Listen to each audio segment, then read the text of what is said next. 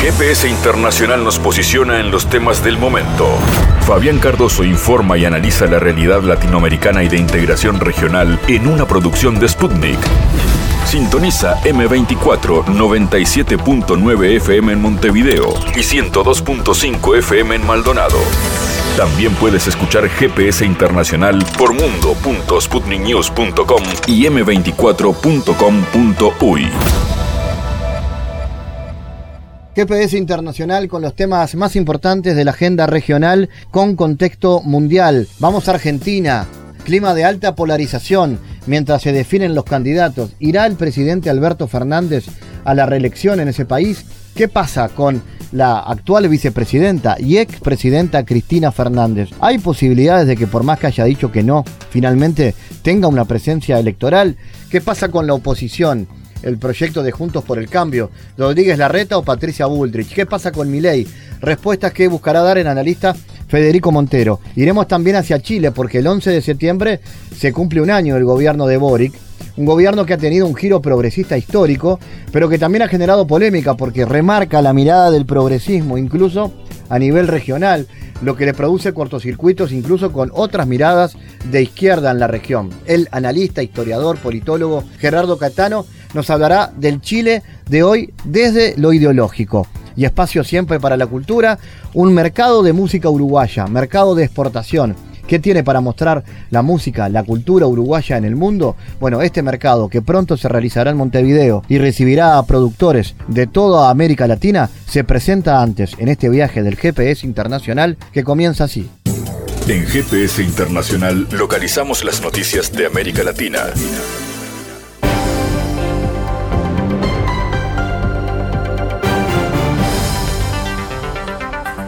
Espacio ahora para noticias. Las denuncias por trabajo análogo a la esclavitud, cuando el trabajador es privado de sus derechos más básicos, se duplicaron en los últimos años en Brasil, según informaciones del Ministerio Público del Trabajo. Según informaciones recogidas por el portal UOL, en el 2012 se recibieron 857 denuncias de esclavitud contemporánea, mientras que en el 2022 ese número llegó a 1973. A pesar del aumento de denuncias en los últimos años, los rescates por parte de los funcionarios públicos especializados disminuyeron. El récord se produjo en 2012, cuando hubo 2.775 rescates, pero en el 2017 el número cayó hasta los 648. En los últimos dos años volvió a subir y el año pasado se rescató a 2.575 personas. Según los especialistas, la reducción de los rescates se debe a que cayó el número de controles de rutina porque desde 2013 no se convoca ningún concurso público y hay 1.500 plazas de agentes vacantes, casi la mitad del total de cargos. De los rescatados, el 92% son hombres y el 83% se declaran negros o mestizos. La mayoría son rescatados en áreas rurales, en cultivos de caña de azúcar, otro tipo de cultivos agrícolas o carbón vegetal. La creación de un banco conjunto de Irán y África fomentará el desarrollo de sus relaciones, pues una organización de este tipo permitiría realizar pagos en monedas nacionales, afirmó el vicepresidente de Asuntos Económicos de Irán. La creación de un banco conjunto de Irán y África es un buen comienzo para el desarrollo de las relaciones. En esta situación podemos realizar transacciones comerciales entre los países utilizando la moneda local sin la necesidad de recurrir al euro y al dólar, lo que beneficiará a ambas partes. El 6 de marzo, el ministro de Comercio, Industria y Minas iraní reveló que desde marzo del 2022 se duplicaron las exportaciones de mercancías de Irán a los países africanos. El gobierno de España pidió a Estados Unidos que proceda a retirar las tierras contaminadas en la pedanía alemaniense de Palomares por la caída de cuatro bombas de hidrógeno norteamericanos en 1966. Fue hace 57 años cuando un bombardero y un avión cisterna del ejército estadounidense colisionaron y dejaron caer las bombas termonucleares. Aunque ninguno de los artefactos explotó, los detonadores llenos de plutonio de dos de los artefactos se dispararon esparciendo este plutonio altamente radiactivo. El accidente nuclear es considerado el más grave de la Guerra Fría, pues dejó unos 50.000 metros cúbicos de tierra contaminados. Luego de lo sucedido, Estados Unidos emprendió la operación Flecha Rota, en la que cientos de soldados del país norteamericano y algunos operadores de la Junta de Energía Nuclear de España se encargaron de limpiar la zona y recuperar los artefactos. El Estado Mayor del grupo paramilitar colombiano Clan del Golfo anunció el 6 de marzo que está dispuesto a buscar acercamientos, negociación y acogimiento a través de un proceso de paz con el gobierno del presidente Petro. Luego de un consenso unificado entre el Estado Mayor, hemos contratado los servicios profesionales de abogados y por ende conferido poder amplio y suficiente para que adelanten acercamientos, exploraciones y, de ser del caso, negociación jurídica en nombre del Estado Mayor de las Autodefensas. El comunicado dirigido al presidente Petro, al canciller Leiva y al comisionado Rueda resalta que el grupo se interesó por el llamado del gobierno nacional de una política de paz total que incluye negociaciones de paz con la mayoría de grupos armados que operan en Colombia. Estamos atendiendo de esta forma al llamado del Gobierno Nacional a la paz total como una política de Estado en los términos establecidos en la Constitución Política, los tratados internacionales, las leyes y decretos vigentes y aquellos que se lleguen a expedir en relación con las negociaciones a que haya lugar, agrega el documento. Bueno, coyuntura política argentina que viene intensa en este año electoral donde de a poco se empieza a armar el mapa de las candidaturas, tanto del oficialismo, que aún no lo ha terminado de definir, con más de una intención, entre ellos incluso la eventualidad de que el presidente Alberto Fernández quiera presentarse a la reelección y el mapa también de los sectores más conservadores de derecha que también se están preparando para la elección de octubre y para las pasos anteriores. Una Argentina además que vivirá dentro de algunas semanas un foro internacional de derechos humanos donde es notorio también el clima político tendrá su influencia. Vamos a recibir al director del Observatorio del Sur Global, al sociólogo Federico Montero, para hablar de esto. Lo primero, eh, Federico, ¿está ya posicionada Argentina en clima electoral, cuáles son las dificultades que está encontrando, por ejemplo, el oficialismo, si se quiere, para concretar una sola línea programática y posicionarse como la continuidad de una opción interesante para el electorado argentino. Bueno, eh, ante todo, gracias por la invitación. Comentarte que estamos en una situación preelectoral todavía, a pesar de que el calendario electoral como tal ya ha comenzado en algunas provincias. Hay que notar que si bien las elecciones generales, donde se va a definir eh, el presidente, los diputados y senadores que eligen este año, va a ser en octubre, de haber segunda vuelta eso será en noviembre, con las primarias a realizarse en agosto. Antes de eso, muchas provincias han desdoblado su calendario electoral, lo cual implica que en los hechos ese calendario ya ha comenzado en algunas de ellas y sin embargo, el clima político general todavía no está teñido de la definición de las candidaturas, que centralmente es lo que va a terminar de configurarlo. Por el lado del oficialismo, la gran incógnita, la gran pregunta, tiene que ver con el futuro político de la actual vicepresidenta, Cristina Fernández de Kirchner, sobre quien pesa una condena de proscripción en una causa muy cuestionada en términos jurídicos y con una clara intencionalidad política, que en los hechos ha declarado la inhabilitación a la presidenta para presentarse a cargos públicos. Hay un sector del oficialismo que plantea que eh, es muy difícil poder avanzar en el marco de una definición electoral sin darle una resolución política a la situación de la vicepresidenta. Y esto no es menor dado que en todas las encuestas aparece Cristina Fernández de Kirchner como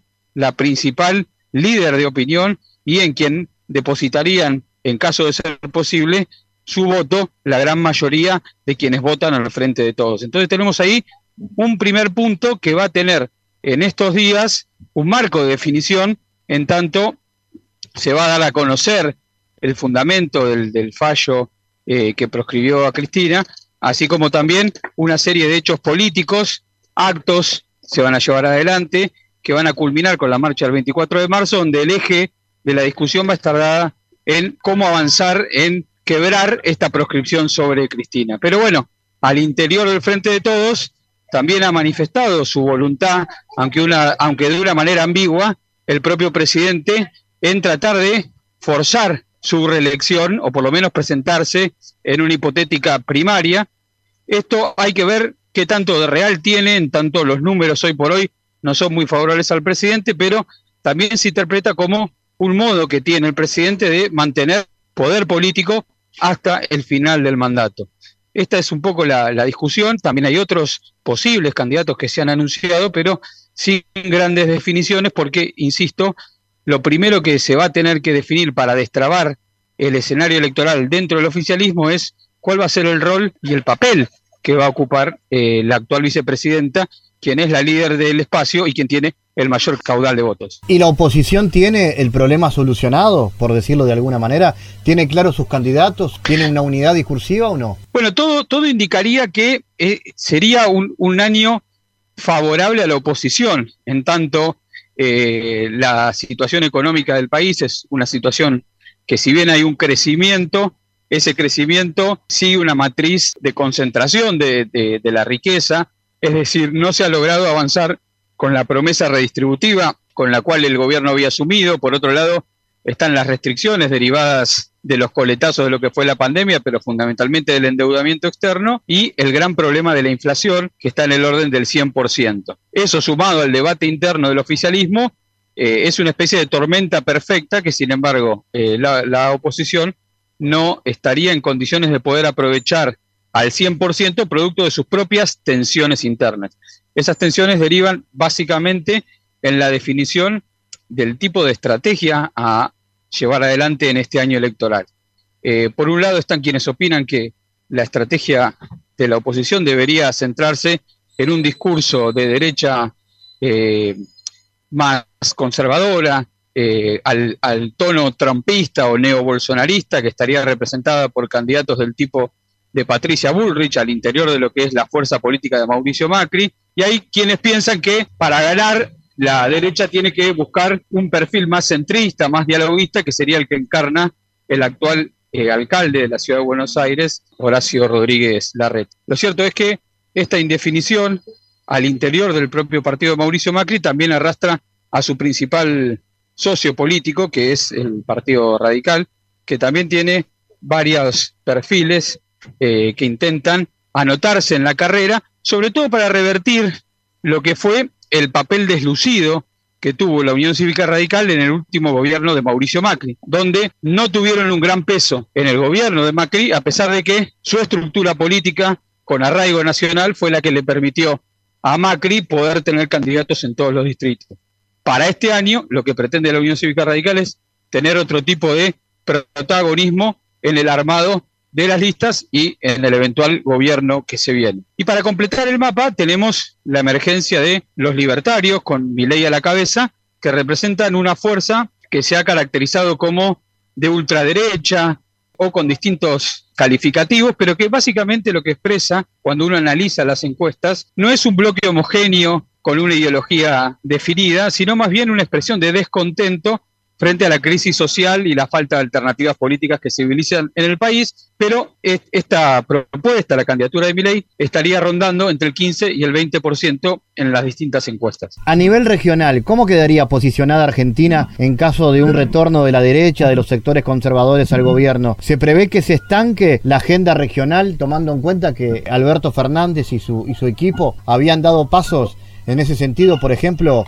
retornando el papel que cumplía la CELAC? Sí, digamos, paradójicamente la Argentina quedaría una vez más a contra pelo de la región, porque mientras el triunfo de Alberto Fernández en 2019 representó eh, una recuperación del progresismo de un gobierno en América Latina, cuando todo en derredor se veía gobiernos de derecha, recordemos Alberto Fernández le tocó comenzar su mandato conviviendo con Bolsonaro, luego el triunfo de la calle Pou, la derecha todavía estaba en Chile, le tocó una primera parte de su gobierno eh, en gran medida aislado. Esta situación de aislamiento se comenzó a revertir con el triunfo de Lula da Silva este año, con lo cual si Argentina tuviera nuevamente un gobierno de derecha, representaría una vez más quedar, digamos, a contrapelo de esa nueva posible reconfiguración regional. En los hechos significaría un retroceso en materia de eh, replantear el Mercosur en una situación política internacional que brinda oportunidades si hay una política consciente y que defienda los intereses nacionales, pero que también puede representar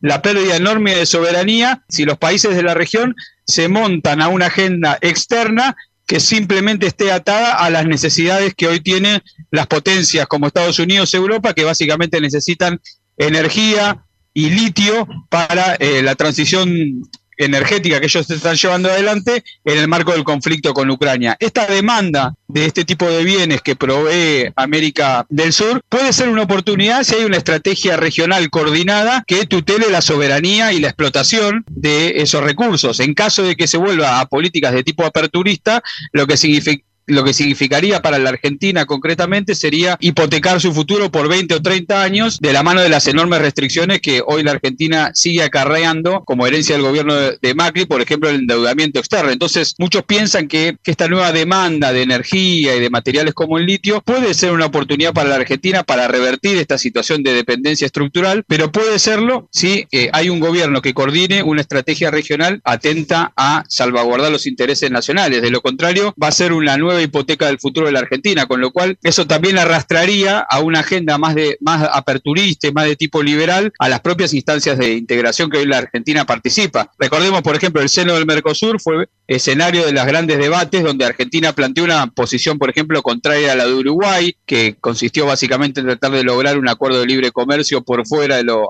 acordado en el Mercosur, contraria incluso a las posiciones de Bolsonaro. Entonces, si, volviera un gobierno de derecha a la Argentina, representaría un reforzamiento de esa agenda en el Mercosur justo cuando asume Lula y promete otro tipo de volver a una política donde la integración esté más anclada a las posibilidades del, desarrollo industrial. Federico, decíamos que también marzo es un mes de mucho movimiento en Buenos Aires con lo que será este foro mundial a nivel internacional de derechos humanos. ¿Cómo espera esto la capital argentina y qué características tendrá? Bueno, el Foro Mundial de Derechos Humanos es un evento muy importante que organiza la UNESCO, que se realiza de manera periódica en distintos países de la región. En este año va a suceder en la Argentina coincidiendo con eh, el 40 aniversario de la recuperación de la democracia y el foro va a tener lugar del 20 al 24 de marzo, coincidiendo en su cierre con la histórica marcha del 24 de marzo que se realiza todos los años en repudio a la última dictadura y pidiendo políticas de memoria, verdad y justicia. Todo esto va a estar atravesado por la condición de proscripción de Cristina Fernández de Kirchner, con lo cual el debate, si se quiere, a nivel internacional,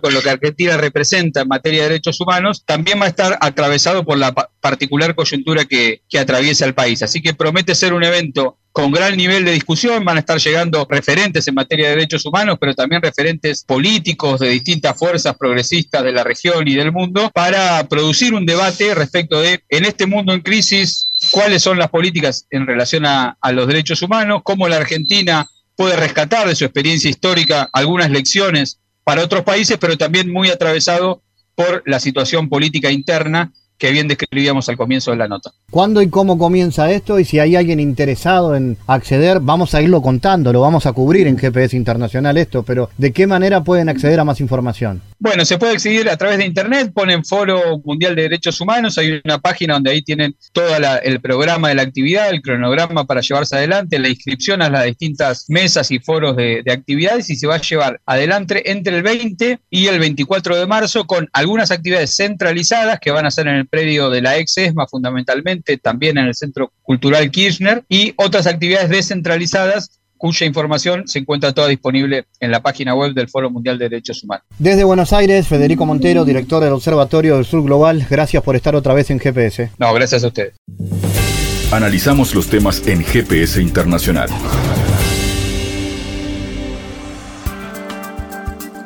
El gobierno del presidente de Chile, Gabriel Boric, próximo a cumplir un año, fue consultado por la prensa ante un eventual y casi seguro cambio de gabinete que, de acuerdo con todos los trascendidos, se realizaría en los próximos días. El sábado es el aniversario del primer año de gobierno y me interesa que todos nuestros colaboradores puedan dar una cuenta de que cuántos hemos estado trabajando en terreno como corresponde, señaló Boric en conferencia de prensa es que este 11 de marzo se cumple un año desde que el nuevo gobierno asumió el cargo y el presidente esperará aquella conmemoración para iniciar una nueva etapa en su mandato con rostros renovados en la moneda. La idea del jefe de Estado sería equiparar las fuerzas de la izquierda y de la centroizquierda en el gabinete. Esto ya lo ha deslizado la ministra del Interior, Carolina Tojá. Tenemos que ver cómo pasamos de la versión original a un gobierno que ahora tiene dos coaliciones bastante equivalentes en su peso político y electoral, comentó la funcionaria al diario La Tercera. Vamos a analizar qué está pasando en Chile y con una mirada, como siempre hacemos en GPS, regional, en el marco de la coyuntura política latinoamericana, recibiendo al historiador, analista Gerardo Caetano. Gerardo, ¿cómo analizas la incidencia de Boric en el progresismo chileno y cómo crees que su perfil puede marcar un nuevo rumbo en los movimientos progresistas de América Latina? Bueno, antes que nada, un, gran saludo para ti y para la audiencia. Este primer año del presidente Boric, eh, en verdad, ha sido un año muy complejo, con una agenda muy cambiante y muy dura para su gobierno. Recordemos cómo llega Boric a la presidencia de la República, siendo el presidente más joven, cumple 37 años, el presidente más joven de la historia chilena eh, y, actualmente el presidente más joven de toda América Latina. Boric es hijo de la movilización social, es hijo de las movilizaciones estudiantiles del 2011 y particularmente es hijo de la gran rebelión social de octubre del 2019. En ese contexto, y luego de la pandemia, es un actor muy importante en toda la movilización social que de alguna manera estuvo antes del proceso de la constituyente y gana la elección interna dentro de la construcción, de esa construcción nueva de la, de la izquierda chilena, Frente Amplio más el Partido Comunista, gana precisamente contra el candidato comunista desde una legitimidad eh, muy asociada con una visión muy franca para ver las relaciones internacionales y con un programa de gobierno que combinaba juventud, innovación, esperanza, con una pauta muy firme en materia de adhesión a la democracia y de defensa de los derechos humanos.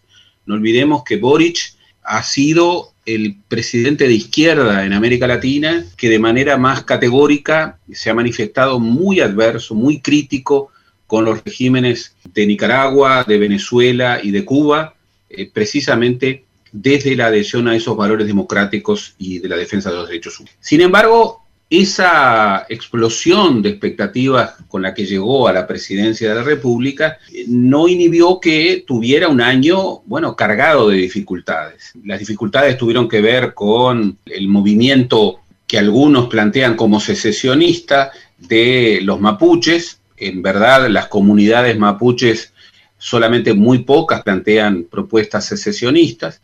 El fracaso de la reforma constitucional proyectada, que fue un golpe muy duro, que incluso llevó a Boric a cambiar su gabinete, una situación económica que ahora está levantando, pero que durante todo el año pasado fue una situación económica muy dura en donde la espiral, la espiral inflacionaria en Chile fue muy sostenida y muy, muy grave. Y al mismo tiempo, bueno, esto que, que hemos visto en los últimos tiempos respecto a situaciones de inseguridad y también a la militarización de la frontera norte, a partir de un flujo realmente impresionante de inmigrantes latinoamericanos, fundamentalmente venezolanos. Es decir, Boric surgía con enormes expectativas, era una visión nueva, juvenil, después de una elección en donde en la segunda vuelta había confrontado nada menos que con un candidato pinochetista, pero la agenda de problemas de un país tan difícil como Chile, con una derecha tan dura, tan fuerte, con un ejército tan, tan fuerte, con tantos factores eh, conservadores tan, tan sólidamente arraigados, la verdad que le han hecho una agenda muy difícil al presidente Boric. En los últimos días, el Parlamento no le ha dado el apoyo para su reforma fiscal, lo cual es un golpe muy duro eh, también para su propuesta, una propuesta a través de la que quería eh, recaudar eh, casi un 4% del Producto Bruto chileno para una política de redistribución y de atención a los sectores más populares. O sea, en resumidas cuentas, yo creo que es una figura sumamente interesante en el panorama de las izquierdas latinoamericanas. Es una, e, e, es una voz eh, refrescante, juvenil, es una voz eh, nueva, efectivamente nueva, pero eh, obviamente que está al frente de un gobierno muy difícil. Es un gobierno después de la pandemia, es un gobierno después del gobierno de Piñera, del segundo, de la segunda presidencia de Piñera, que fue una mala, muy mala presidencia.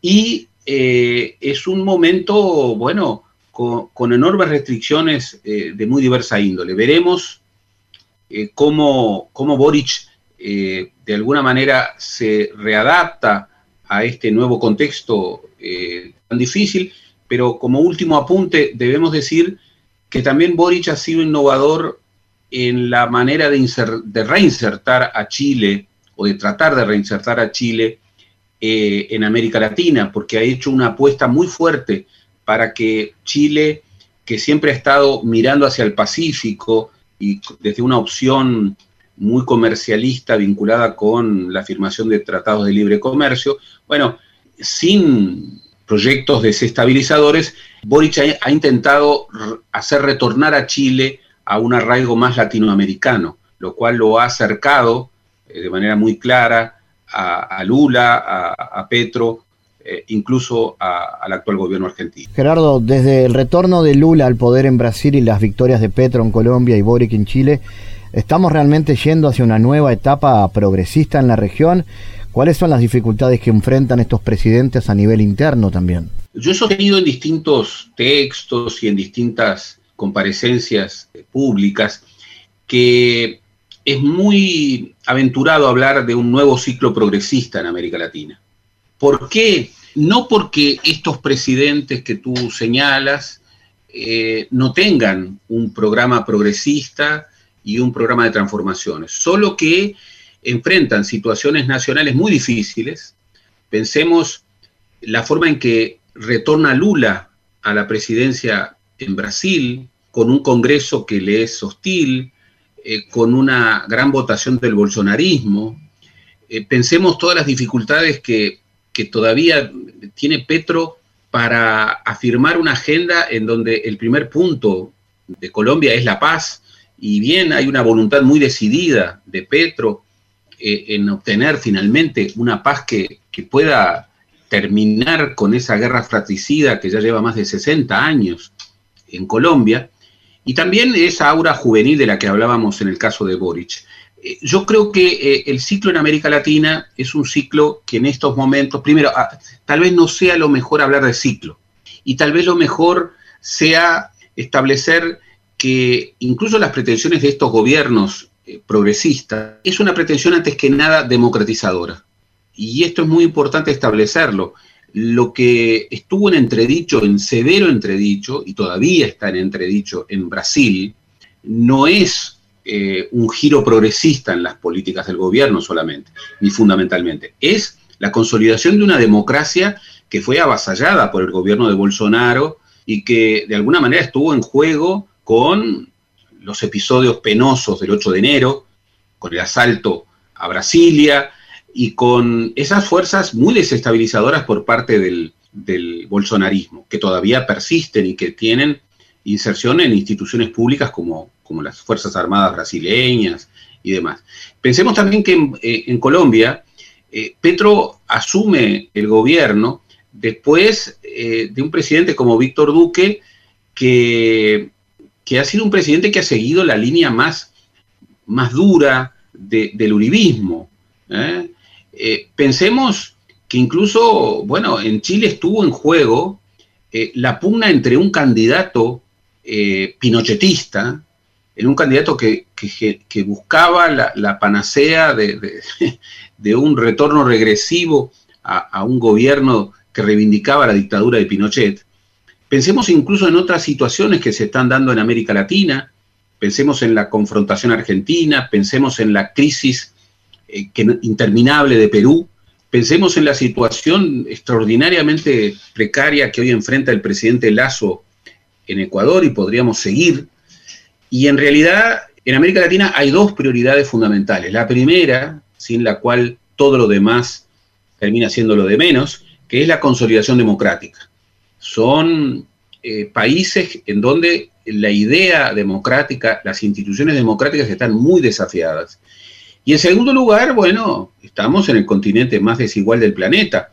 Eh, y eso implica, más allá de, posturas ideológicas, un, esfuerzo eh, mancomunado por redistribuir, redistribuir ingresos, por atender a poblaciones que han salido de la pandemia con enormes perjuicios socioeconómicos. Por lo que creo que el ascenso de Lula, eh, el ascenso de Petro, el ascenso de Boric, desde perspectivas progresistas, pero sobre todo atienden estas dos claves, que todavía no, no terminan de configurar el núcleo duro de un ciclo progresista, pero que son tareas absolutamente impostergables.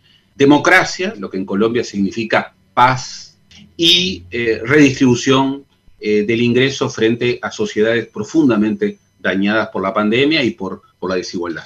Y Gerardo, ¿cómo incide eh, seguramente una situación de, crisis en el sistema internacional que, que es notoria en el margen de maniobra de la región? ¿Se advierten mayores posibilidades de articulación con las potencias no occidentales desde América Latina? Bueno, estamos ante un contexto internacional extraordinariamente desafiante, incierto. Estamos en un contexto de interreño entre algo que no termina de, nacer y algo que no termina de morir.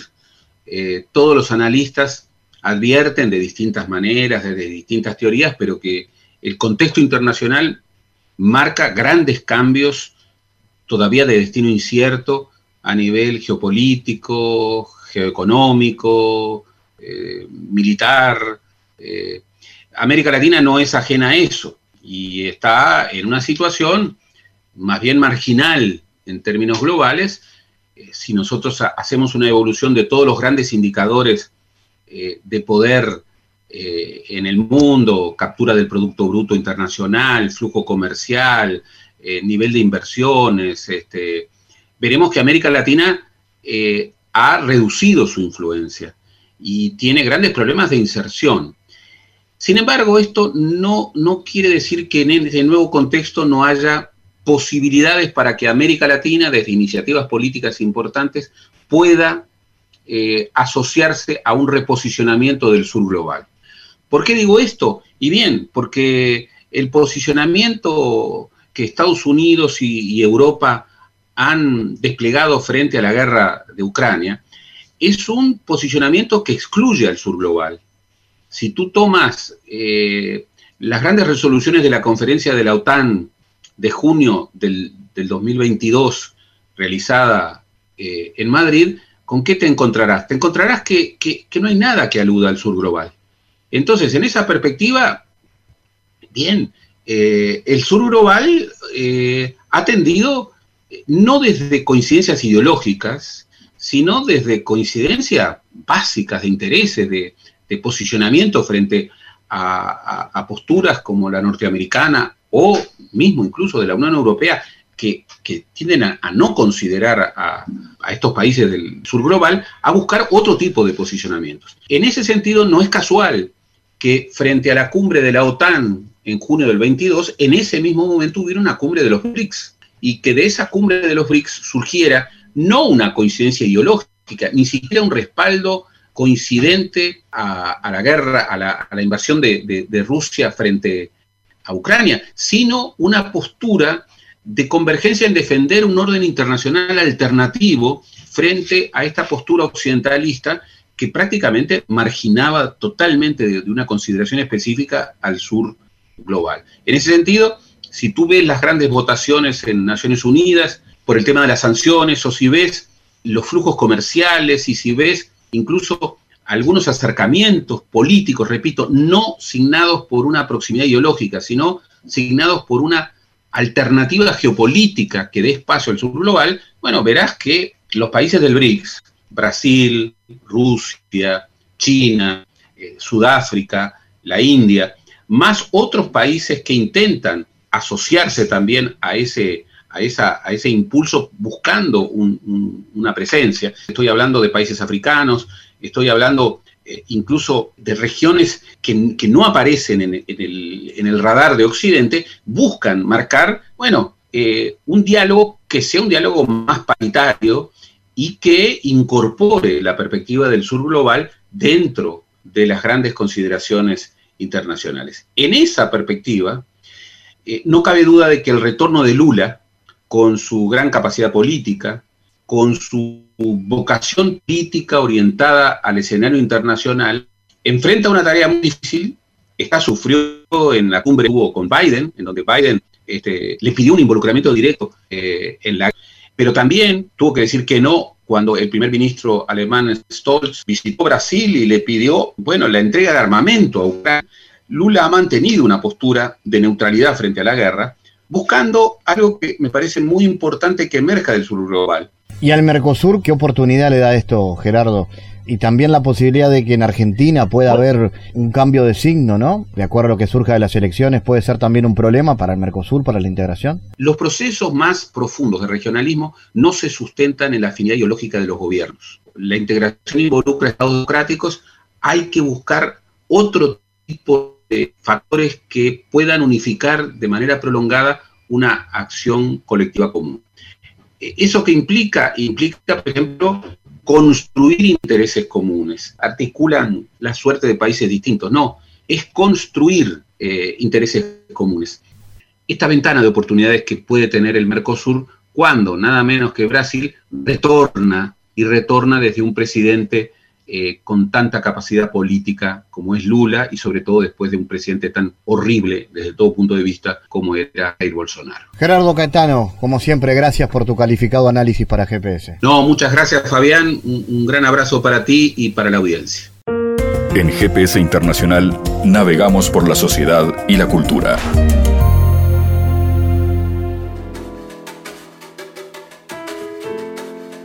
Bueno, se acerca el mercado Uruguay Musical 2023, esta realización de la Fundación Fan de la Música.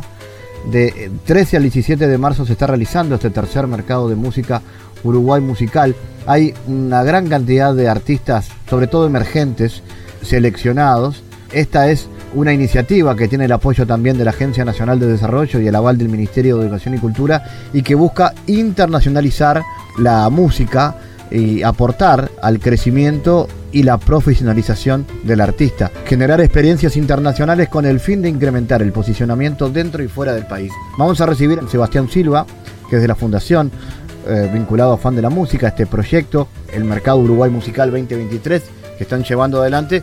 Lo primero, Sebastián, es de qué se trata y quiénes pueden participar. ¿Qué tal? Bueno, primero que nada, un gusto este, que nos estén recibiendo y pudiendo contar esto, que se viene, que es la tercera edición del mercado Uruguay Musical. Y bueno, lo primero que uno sí se pregunta es qué es un mercado de música. Y bueno, un mercado de música se trata de un montón de programadores de toda Latinoamérica, en este caso también de Canadá y España, que van a estar viniendo al Uruguay a comprar música uruguaya. De eso se tratan los mercados de música que se hacen en todo el mundo, pero que en Uruguay tiene una característica bastante diferente a la, a la de los demás países. Todos los países tienen una feria que es organizada desde el Estado. Por lo general, el Estado es el que se encarga de eh, realizar estos eventos para, la internacionalización de la música de su país. En el caso de Uruguay, al no existir un privado como la Fundación Fan de la Música, es el que se encarga, en este caso, de realizar este mercado que, como bien te decía, tiene su tercera edición que es apoyado, sí, por la Intendencia de Montevideo, por el Ministerio de Turismo, y bueno, en este caso va a haber un montón de artistas con 30 programadores que llegan de diferentes países, programadores que ya están comprando todo el tiempo música nacional. Por ejemplo, no sé, Rocódromo hace ya seis años, sus últimas seis ediciones tuvieron artistas uruguayos. Marea Rock, que también es de Rocódromo es de Valparaíso, Marea Rock, que es de Valdivia, Chile, ha llevado ya tres artistas uruguayos. Viene la productora SEA de Bariloche, que, eh, bueno, todo el año está realizando giras con artistas desde, eh, no sé, Mateo Moreno, Florencia Núñez, este, un montón de artistas que, que van y giran allá por, por, el lado, por ese lado argentino, pero también van a venir programadores de Colombia, de Canadá, de Paraguay, eh, de España, y bueno, un poco la intención es que la música uruguaya se pueda, pueda trascender fronteras. ¿Cómo han sido las experiencias anteriores, Sebastián? ¿Qué, se llevaron de las dos anteriores? Bueno, de las dos anteriores, eh, en principio se hizo una en noviembre del año 21, de 2021, en la cual, por ejemplo, hubo artistas como Kira, que fueron, que, tuvo la oportunidad de ir a Brasil, Samantha Navarro 235 estuvieron en, en Argentina, otros tantos artistas que pudieron ir a Chile, o sea que en realidad funciona este, esa primera edición eh, tuvo también algunos compradores de México, de Bolivia, que se hizo en Canelones. La segunda fue más de mujeres y disidencias y también tuvo un montón de, conexiones, de contactos, digamos, entre programadores y, artistas. Y en esta esperamos seguir potenciando esto de, los artistas en el exterior. Esto que, que si bien lo veníamos viendo hace muchos años, porque esto se viene se viene hablando desde los clústeres de música de hace 15, 20 años atrás, de que había que tener una inversión en cultura para la exportación de música uruguaya. Este, en pandemia se vio como bastante más, ¿no? Una de las cosas que se analizó es que, bueno, que viendo un poco el resumen de lo que pasaba con los artistas uruguayos, este, el mercado uruguayo es muy pequeño, no da para vivir digamos, del arte o de la música. Y en este caso, si nosotros ampliamos a la región las posibilidades de, presentaciones y la ampliamos al mundo, porque hoy en este mundo globalizado de redes sociales y demás uno puede llegar a cualquier parte del mundo, si bien la competencia es mayor, porque llega demasiada información a los, a los fans, digamos, sí hay como, como nuevos mercados que se están abriendo y Uruguay es un exportador de música, ¿no? Ve puerca, no te va a gustar, Cuarteto de Nos, La Catalina, eh, Lucas Hugo, bueno, hay un montón de artistas que están saliendo del país, que le está yendo muy bien. Fíjate que en Argentina hoy hablas de las, no sé, de, de, las cinco mejores bandas de Argentina, las demás convocatorias de Argentina, y hay por lo menos dos o tres uruguayas. Entonces, este, el Uruguay está pasando por un muy buen momento musical a nivel regional, y bueno, y ahora es con esto, con este tipo de mercados, lo que se trata de hacer es potenciarlo. Quienes quieran, bueno, tener más información sobre esto, cómo pueden hacer, que, de qué manera pueden acercarse? Mercadomusical.uy, pueden ver información también en corchea.uy, este, pueden ver información este, en oimus.uy. Oimus es una agencia de exportación que nosotros en, el año 2021 todo esto comienza este, al, poder obtener fondos de ANDE y abrir OIMUS, que es la agencia de exportación, y el mercado es un producto de, de OIMUS.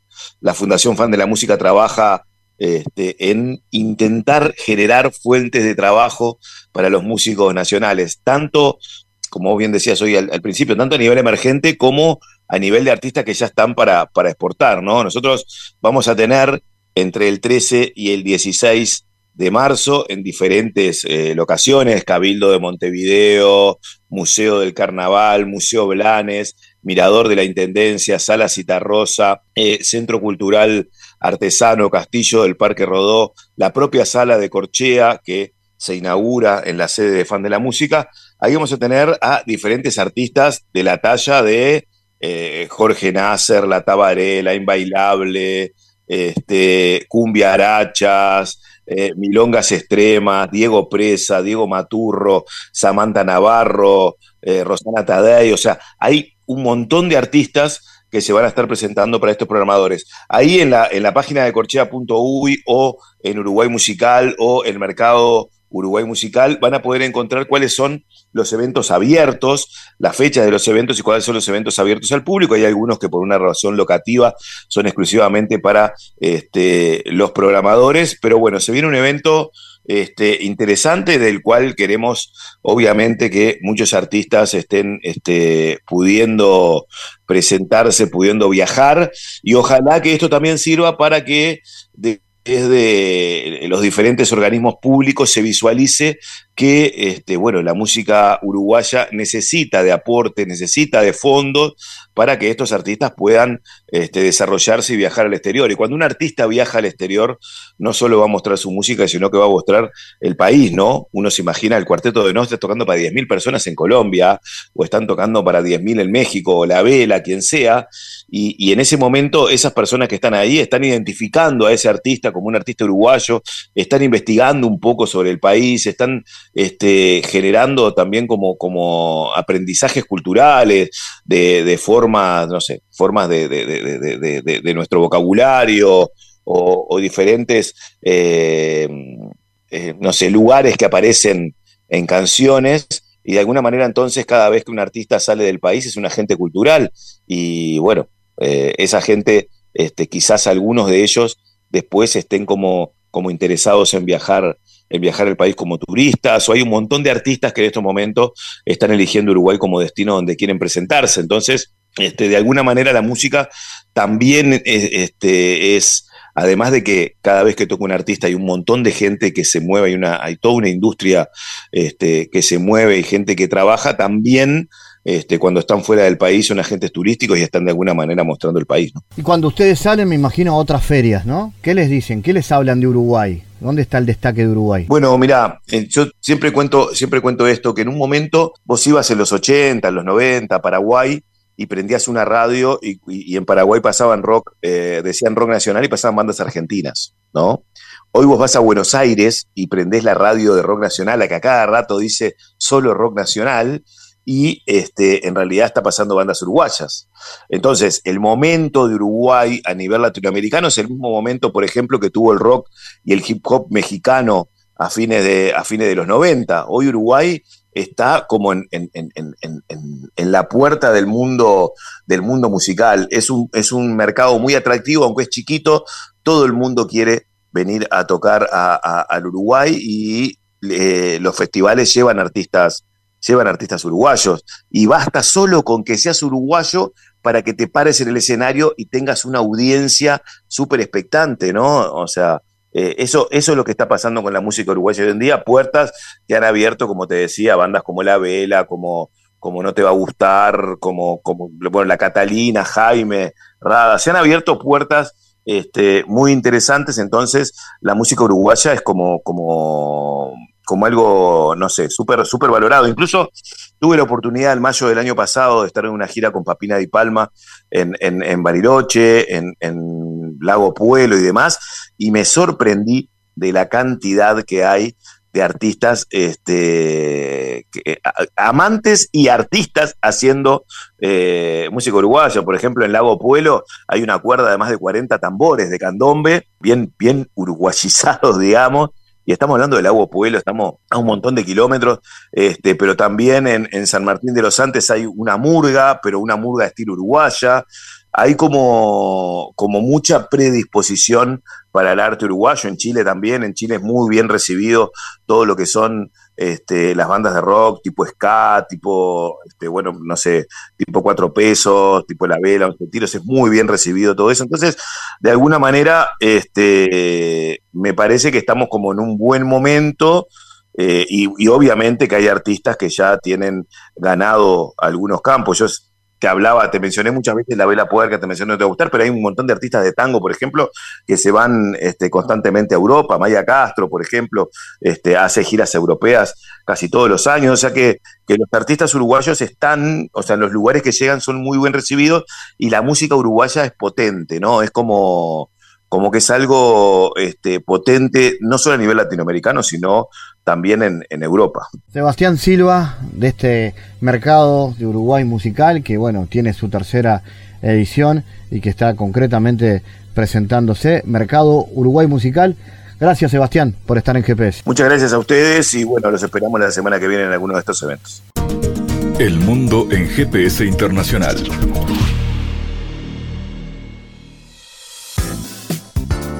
En diálogos geopolíticos analizamos diversos asuntos que atañen a la política mundial, desde el abordaje de los ámbitos multilaterales de articulación política a nivel global hasta las cualidades y los propósitos de las configuraciones regionales, tanto en América Latina así como en otras regiones. Nuestro objetivo es poner foco a una gran diversidad de temas que atañen a la geopolítica en el mundo contemporáneo. Para eso vamos a recibir a Santiago Caetano aquí en GPS. Bienvenido Santiago. ¿Qué tal Fabián? Continuando con lo que veníamos hablando de la columna anterior, el autor norteamericano Merzheimer sostiene que la principal preocupación de las alianzas militares no es consolidar la paz interna ni inhibir la lógica de balance de poder en el comportamiento de los estados.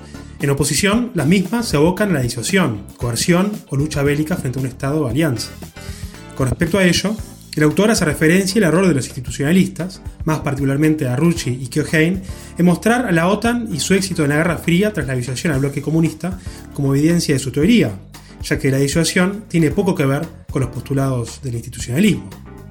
Al respecto, Merzheimer alega que ambos autores, al hacerlo, cambian los términos del debate, colocando reivindicaciones del realismo dentro del institucionalismo. Santiago, ¿cómo ubicarías el caso de la OTAN en el marco de estos debates? El caso de la OTAN es un claro ejemplo para evidenciar las posturas teóricas de cada una de las perspectivas. A partir del enfoque del institucionalismo liberal, se ubica la experiencia de dicho organismo en la Guerra Fría como ejemplo de una institución que promovió la paz mediante la disuasión de la amenaza soviética.